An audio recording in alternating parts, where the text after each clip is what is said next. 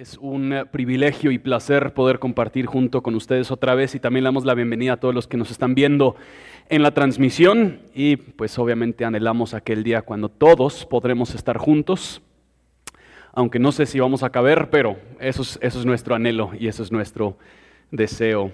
Si creen que suelo em, ser chillón en la mayoría de los domingos, em, hoy va a ser para mí un domingo algo difícil. Em, estamos nosotros en esta pequeña serie Pueblos Vulnerables y realmente esta serie nosotros podríamos haberlo llevado por un sinfín de diferentes caminos. ¿verdad? Las escrituras reconoce al huérfano, a la viuda, al extranjero, al, al pobre, al necesitado. Podríamos hablar de la niñez, podríamos hablar de víctimas de abuso. Hay muchos diferentes pueblos que han sido vulnerabilizados por distintas razones. Pero hace tres semanas nosotros hablamos acerca de la iglesia perseguida. El domingo pasado era el domingo para el huérfano y hoy nosotros vamos a tratar un tema que es muy cercano a mi propio corazón. Vamos a hablar acerca de las personas con discapacidades. Si no lo saben, a los ocho años nació mi hermanita menor Amber. Amber nació con parálisis cerebral. Aquí tengo algunas preguntas, eh, fotos con, eh, de ella. Eh, y ahí en medio está mi hija Zoe sentada en la cama con Amber, su tía Amber. Amber em, tiene, hoy tiene que 27 años em, y ha sido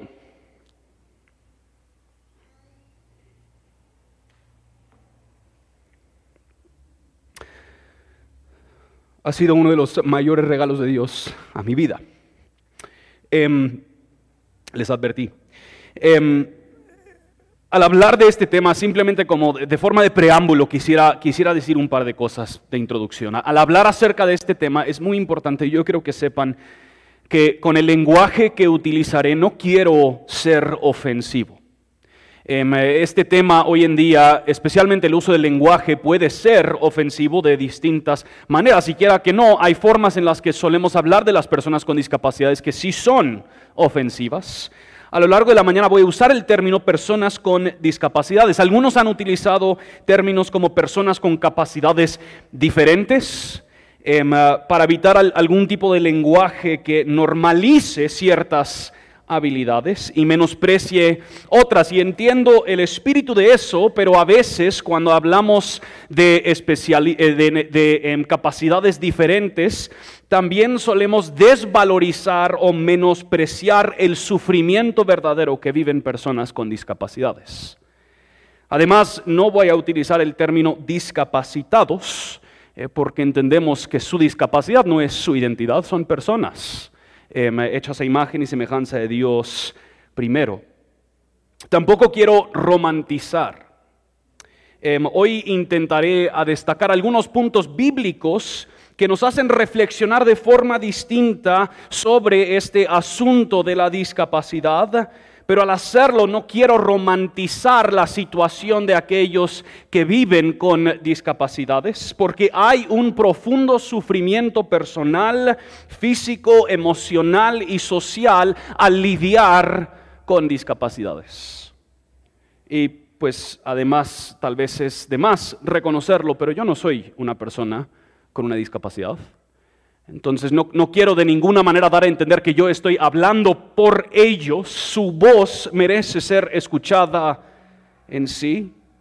Em, pero yo estoy aquí como pastor queriendo destacar algo que yo creo que es un punto ciego para las iglesias y algo pues que a primera mano el Señor nos ha permitido a nosotros vivir. Con eso dicho, la discapacidad, el Ministerio de Educación en Guatemala define la, discapacidad así. Una deficiencia física, mental o sensorial que puede ser de naturaleza permanente o temporal, causada o agravada por el entorno físico, económico y social que limita la capacidad de ejercer una o más actividades de la vida diaria. La OPS define la discapacidad así, toda restricción o ausencia de la capacidad de realizar una actividad en la forma o dentro del margen que se considera normal para un ser humano. La OPS reconoce tres diferentes categorías de discapacidad. La primera es una deficiencia en la estructura o función corporal de una persona o en el funcionamiento mental, cognitivo, deficiencias podrían incluir la pérdida de alguna extremidad de vista o de memoria. También reconocen la limitación de actividades como dificultad para ver, dificultad para oír, caminar o resolver ciertos problemas. Y también restricciones de participación en las actividades diarias normales, como trabajar, participar en actividades sociales y recreativas. Es importante también reconocer que hay un espectro muy grande cuando hablamos de personas con discapacidad en cuanto a la calidad de vida. Algunas personas llegan a ser partícipes activos en todas las, distintas esferas de la vida, incluyendo educación, negocio, recreo, amistad, familia, y otros se ven mucho más limitados. Es importante también reconocer que a veces la calidad de vida, como lo reconoce el Ministerio de Educación, es agravada por el entorno social en el cual ellos viven, o aún más, tal vez por la falta de acceso a distintas cosas, si no hay formas de transportarse, si no hay forma de entrar a edificios, acceder a ciertos problemas o terapias para su desarrollo, su misma discapacidad puede ser agravada. Obviamente, cuando hablamos nosotros en la iglesia de personas con discapacidad, no simplemente tenemos en mente su dimensión física o cognitiva, intelectual. Vivir con discapacidades tiene impactos sobre la persona integral. Afecta no simplemente el funcionamiento de su cuerpo, afecta la dinámica social, afecta la dinámica eclesiástica. Los efectos a veces son abrumadores y nosotros solemos tener poca conciencia al respecto. Aún como cristianos, solemos nosotros manejar las categorías del mundo en cuanto a habilidad y capacidad. Lo que consideramos normal, bello, valioso o capaz suele partir más de los valores del mundo que de las escrituras.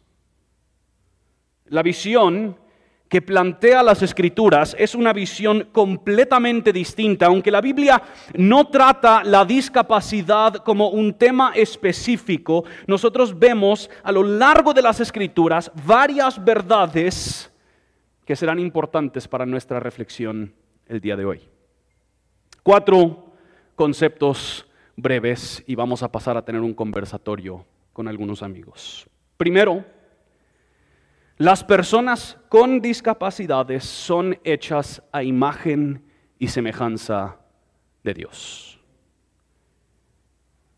Uno esperaría no tener que decir eso, pero no es la debilidad ni la fuerza, la capacidad intelectual cognitiva que hace que alguien sea hecho a imagen y semejanza de Dios. La dignidad intrínseca del ser humano no viene de sus habilidades, no viene de su potencial, de su éxito, sino que su dignidad es algo otorgado por Dios al momento de la concepción. Dios determina el valor del ser humano, no el sistema del mundo que quiere crear una jerarquía de valor donde los más bellos, los más ricos, los más poderosos, los más intelectuales se asemejan más a como quizás ha de ser la imagen y representación de Dios. Y el mero hecho, sinceramente, de que se nos genere la duda, ¿será que una persona con una discapacidad es hecho a imagen y semejanza de Dios? Demuestra el sentido de superioridad implícito que tenemos. No solemos dudar de si yo fui hecho a imagen y semejanza de Dios, de si los intelectuales, los exitosos, los bellos, los ricos, sea cual sea la categoría, no solemos dudar si ellos son hechos a imagen y semejanza de Dios.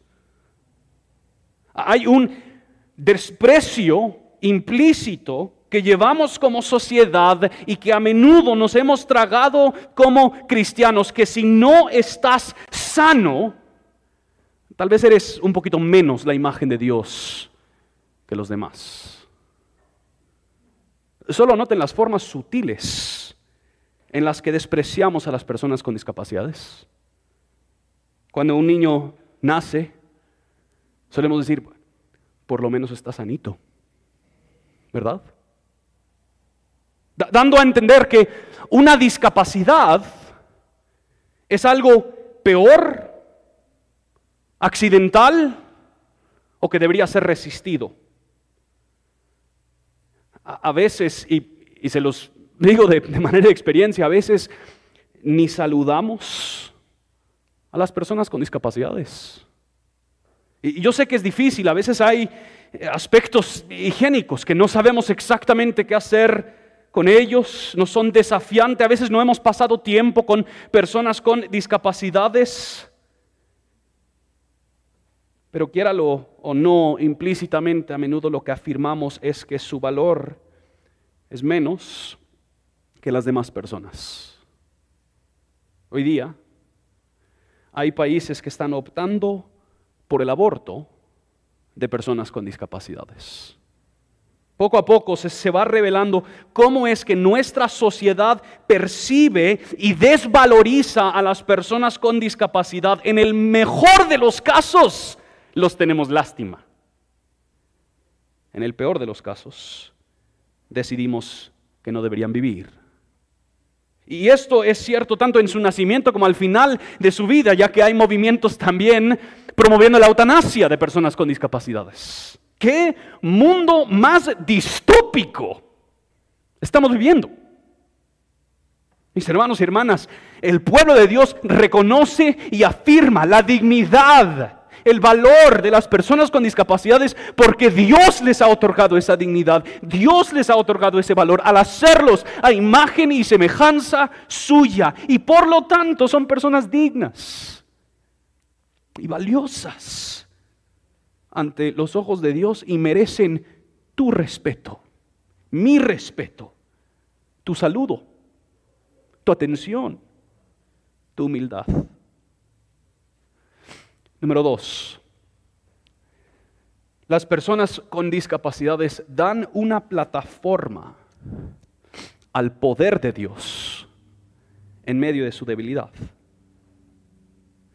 Toda debilidad y aflicción en la vida cristiana, según las escrituras, no es para avergonzarse ni para evitar, al contrario, la debilidad, sea cual sea su expresión en la vida cristiana, es una oportunidad para magnificar el poder de Dios. Noten lo que dice Pablo en 2 Corintios 12. Y dada la extraordinaria grandeza de las revelaciones que él había recibido de Dios. Por esta razón, para impedir que me enalteciera, me fue dada una espina en la carne, un mensajero de Satanás que me abofeté para que no me enaltezca. Acerca de esto, tres veces he rogado al Señor para que me lo quitara. Y él me ha dicho, te basta mi gracia, pues mi poder se perfecciona en la debilidad.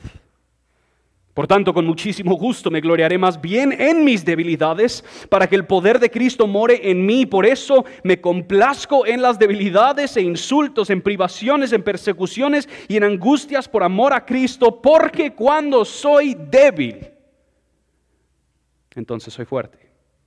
No sabemos la aflicción que tenía Pablo específicamente, pero muchos han supuesto que fue alguna aflicción física que pudo haber sido ceguera o alguna discapacidad. Y para Pablo, aunque él rogaba que Dios se lo quitara, que Dios lo sanara, él entendía que esa aflicción era un recordatorio perpetuo de su debilidad y por lo tanto de la fuerza de Dios, del poder de Dios. Pocos de nosotros estamos tan dispuestos a aceptar nuestra debilidad. En muchos casos, las personas con discapacidades no tienen el lujo de ignorar su debilidad. Al mismo tiempo sería muy fácil pensar que la discapacidad es un acto injusto de parte de Dios. Y sinceramente se los digo, como familia nosotros hemos luchado con eso. Yo quisiera tener buenas respuestas a esas preguntas trascendentales. ¿Por qué Dios? Si yo podría cambiar lugares con mi hermanita, lo haría. Al mismo tiempo, He visto y observado especialmente a mis papás abrazar a mi hermana y todas las implicaciones como una oportunidad de ver el poder de Dios obrar. Veo el gozo que le da a mis papás cuidar de ella, estar con ella, reírse con ella. Uno de los pasajes más desafiantes en este concepto es Juan capítulo 9, donde los discípulos están con Jesús y se topan con un hombre ciego y la pregunta que ellos hacen es, ¿quién pecó Jesús para que este hombre ciego quede sin vista? Muchos hoy en día quizás pueden entender la lógica. Bueno, la razón por la que alguien tiene alguna discapacidad ha de ser disciplina de Dios. Ha de ser castigo de Dios he, conversado con familias quienes esto ha sido precisamente su conclusión. Dicen, bueno, la única conclusión a la que puedo llegar, si, si tengo esta situación, este sufrimiento, ha de ser porque yo hice algo por el cual Dios me está castigando. Pero noten cómo Jesús responde en versículo 3. Él dice, Jesús respondió, ni este pecó ni sus padres, sino que está ciego para que las obras de Dios se manifiesten en él. O sea que había algún aspecto de Dios y de su obra que solo sería revelado por medio de este hombre y su limitación. Este hombre y su limitación de vista sería motivo para que los ojos de muchos serían abiertos. La debilidad, de este hombre fue usado por Dios para revelarse y glorificarse. Lamar Hardwick, un pastor diagnosticado con autismo, dice lo siguiente de Juan 9. La pregunta es en última instancia, ¿por qué el hombre no puede ver? Pero Jesús desvía la conversación de definir al hombre por sus deficiencias y hacia definir el hombre por su destino. Jesús tiene una respuesta sencilla. La mejor pregunta para hacer no es por qué este hombre no puede ver, sino más bien cómo podremos ver a Dios en esta situación. Pablo mismo afirma esto en 1 Corintios 1. Dios ha escogido lo necio del mundo para avergonzar a los sabios, lo débil del mundo para avergonzar lo que es fuerte lo vil y despreciado del mundo, lo que no es para anular lo que es, para que nadie se jacte delante de Dios. Pablo le está hablando esto a una iglesia en Corinto que estaba embriagada con el poder, el estatus, la riqueza. Y Pablo está diciendo, te has tragado por completo las mentiras de la sociedad a tu alrededor. No es así como Dios rige su reino. Lo que se supone que revela el poder, talento, poder, elocuencia, inteligencia, logros y títulos, eso es rechazado por Dios como necedad y aquello que parece ser débil, incapaz o digno de rechazo o menosprecio, estas son las cosas con las que Dios construye su reino. Johnny Erickson Tara, tal vez han escuchado su historia, una mujer que ha enseñado la Biblia por mucho del mundo, ella eh, por un accidente que tuvo de joven, terminó ella pasando el resto de su vida en una silla de ruedas y ella reflexiona sobre esa silla de ruedas en uno de sus libros. Ella dice, en cierto modo, espero poder llevar mi silla de ruedas al cielo conmigo. Ahora sé que eso no es bíblicamente correcto, pero si pudiera, tendría mi silla de ruedas en el cielo junto a mí cuando Dios me ve, me dé mi nuevo y glorificado cuerpo. Y luego volveré a Jesús y le diré, le diré Señor, ¿Ves esa silla de ruedas ahí mismo? Bueno, tenía razón cuando dijiste que en este mundo tendríamos problemas, porque esa silla de ruedas era un gran problema. Pero Jesús, cuanto más débil estaba en esa cosa, más me apoyaba en ti. Y cuanto más me apoyé en ti, más fuerte descubrí que eras. Así que gracias por lo que hiciste en mi vida con esa silla de ruedas. Y ahora siempre digo en broma, puedes enviar esa silla de ruedas al infierno. Número tres, las personas cristianas con discapacidades son dotadas por el mismo Espíritu y dependemos de ellos para nuestro crecimiento. Pablo tiene otro pasaje sumamente importante y es, estaba reflexionando en la mañana, es muy interesante que Pablo escribió muchos de estos pasajes a la iglesia en Corinto, que probablemente se parecía mucho más a las sociedades en las que vivimos hoy. Pero Pablo dice en capítulo 12, del 22 al 26, por el contrario, la verdad es que los miembros del cuerpo que parecen ser los más débiles, son los más necesarios. Y las partes del cuerpo que estimamos menos honrosas, a estas vestimos con más honra. Así que las partes que consideramos más íntimas reciben un trato más honroso, ya que nuestras partes presentables no la necesitan. Pero así formó Dios al cuerpo, dando mayor honra, a la parte que carecía de ella, a fin de que en el cuerpo no haya división, sino que los miembros tengan el mismo cuidado unos por otros. Si un miembro sufre, todos los miembros sufren con él. Y si un miembro es honrado, todos los miembros regocijan con él.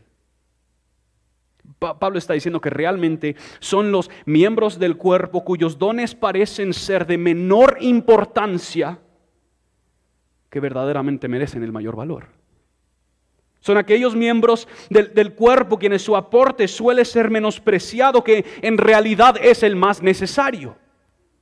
El punto simplemente es para sacudirnos un poquito, para que veamos ¿Cómo es que hasta el día de hoy solemos creer que los importantes, los más necesarios para el funcionamiento de la iglesia son los que predican, lideran y dirigen? Cuando en el reino de Dios es todo lo contrario. A menudo los que deberían de ser los más honrados y los que son más necesarios son los que somos propensos a olvidar e ignorar para ponerlo de otra forma. Cuando como cuerpo, y Pablo utiliza esa palabra muy a propósito, cuando como cuerpo no valoramos el aporte de las personas con discapacidades, nosotros como cuerpo nos discapacitamos. Esto es un reto para nosotros como iglesia. Porque tenemos que crear espacios donde personas con discapacidades pueden ejercer sus dones. Por supuesto, en, en IR, en las comunidades misionales, tenemos que encontrar las formas de invitar la participación activa de tal forma que honra y dignifica. A veces nuestros métodos y nuestras formas son un impedimento para el involucramiento de personas con discapacidades. A veces el lugar donde lo hacemos impide. A veces si, todo se basa en lectura, eso impide. O de tener que expresarse de una forma elocuente en frente de otros, impide. Creamos implícitamente barreras a la participación de personas con discapacidades. En lo personal les digo lo que me ha desafiado. Muy sencillamente. Yo pienso en nuestra tarima aquí. Aquí puede subir una silla de ruedas en, Reforma una de las frases que hemos usado desde el principio es nuestros métodos predican. ¿Qué damos a entender implícitamente? Número cuatro, las personas con discapacidades nos ayudan a recordar nuestra esperanza futura. Seamos sinceros, para muchos de nosotros esta vida es demasiada cómoda. Las personas con discapacidades sienten el gemir de la creación que anhela la restauración. Muchos de nosotros, mientras tanto, hasta se nos olvida que las cosas no son como deberían ser. Noten lo que dice Pablo en 2 Corintios 5, 4 al 6, porque asimismo los que estamos en esta tienda gemimos agobiados. Pues no queremos ser desvestidos, sino vestidos. para que lo mortal sea absorbido por la vida y el que nos preparó para esto mismo es Dios quien nos dio el Espíritu como garantía, por tanto, animados siempre y sabiendo que mientras habitamos en el cuerpo estamos ausentes del Señor. Probablemente tú y yo no sentimos de forma tan visceral este versículo como lo percibirán nuestros hermanos y hermanas con discapacidades. Nosotros nos distraemos queriendo cuidar este cuerpo como si la vida dependiera de la juventud y la belleza. Y nuestros hermanos y hermanas con discapacidades fielmente perseveran en cuerpos con limitaciones, anhelando aquel día cuando lo terrenal es envuelto en lo inmortal. Y gozan de cuerpos restaurados y perfectos.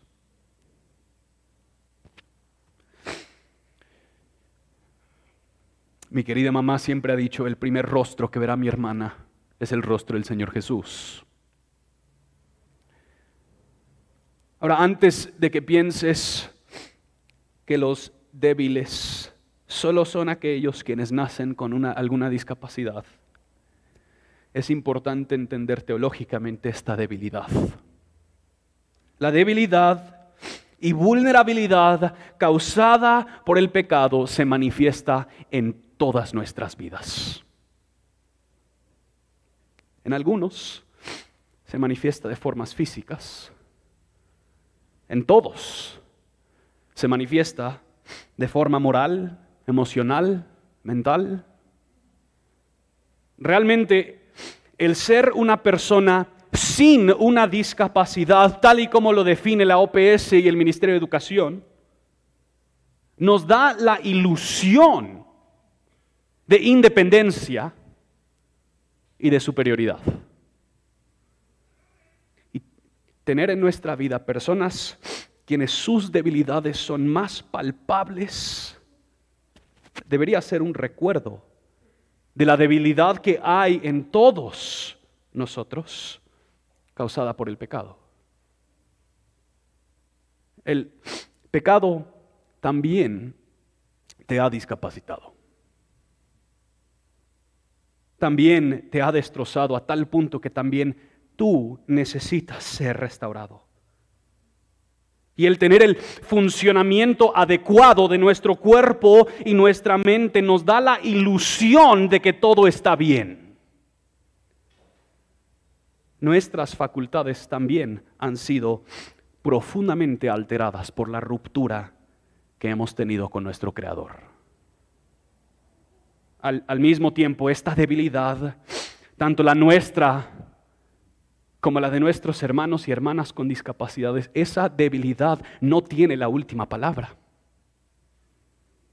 Sabemos que la creación gime y nuestros cuerpos gimen y cuanto más los de nuestros hermanos y hermanas con discapacidad, pero la creación gime con esperanza. Vive este dolor sabiendo que la gloria viene. Vive hoy los efectos de la muerte sabiendo que la resurrección está por venir. Cristo prometió que los ciegos recibirán vista, los cojos andarán, los sordos oirán y no solo prometió, sino que él mismo cargó en su cuerpo el sufrimiento de todo el mundo. Su cuerpo fue destrozado, deshabilitado, destruido, desechado y sepultado. Solo imaginen por un momento lo que ha de significar para alguien con alguna discapacidad escuchar a nuestro Señor Jesucristo decir, este es mi cuerpo dado por ustedes. Pero no terminó ahí. Dios obró el milagro de milagros en ese cuerpo y lo resucitó y nos recuerda a Pablo que Él fue la primicia. Pablo dice en 1 Corintios 15, así que les digo un misterio, no todos dormiremos, pero todos seremos transformados. En un momento, en un abrir y cerrar de ojos a la trompeta final pues la trompeta sonará y los muertos resucitarán incorruptibles y nosotros seremos transformados. Esta es la esperanza para todos los que están en Cristo. Pero el peso que esto ha de tener para nuestros hermanos y hermanas con discapacidades, el Dios en quien nosotros creemos, mis hermanos y hermanas, es el Dios de la resurrección. Es el Dios de la sanidad. Es el Dios de la restauración. Y porque Cristo resucitó, nosotros también, y aún más, nuestros hermanos y hermanas con discapacidades resucitarán transformados. Padre, yo te pido que hoy no se trate de Justin, ni de mi historia, mi familia, sino que Padre dirige nuestros ojos hacia ti y, tu diseño y creación para este mundo. Y te pido, Dios, que reorientes nuestra visión, nuestros valores y nuestras ideas a que reflejen los tuyos. Tal y como tú te preocupas por el débil, el desfavorecido, el vulnerable, danos ojos a nosotros también para ver, servir, pero no solo servir, sino en humildad recibir de ellos también. Es en el nombre de Jesús que oramos estas cosas.